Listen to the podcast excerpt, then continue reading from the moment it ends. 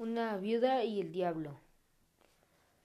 Cuentan que una vez el diablo se enamoró de una viuda. Llegaba a su casa y le platicaba a la señora, no le gustaba y además tenía miedo de que se enojara.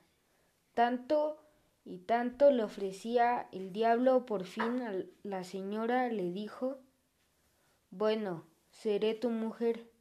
Si me construyes una casa bonita, el diablo se la hizo, la viuda fue a buscarlo al cura para que le echara agua bendita. Así el pobre no podría entrar a la casa que él mismo había hecho. El cura le advirtió, si no encuentras el modo de acabar con él, él acabará contigo.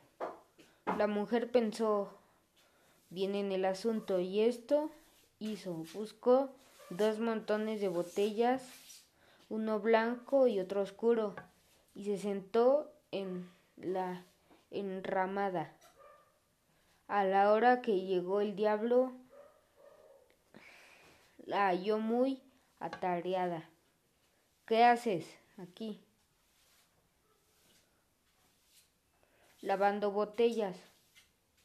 ¿No me ayudas? Lava ese montón de botellas, le dijo señalando las oscuras, hasta que queden limpias como esas. Y señaló el otro montón. ¿Cómo crees que voy a hacer claro lo oscuro?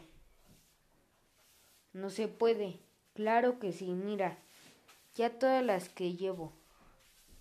¿Y cómo le hiciste?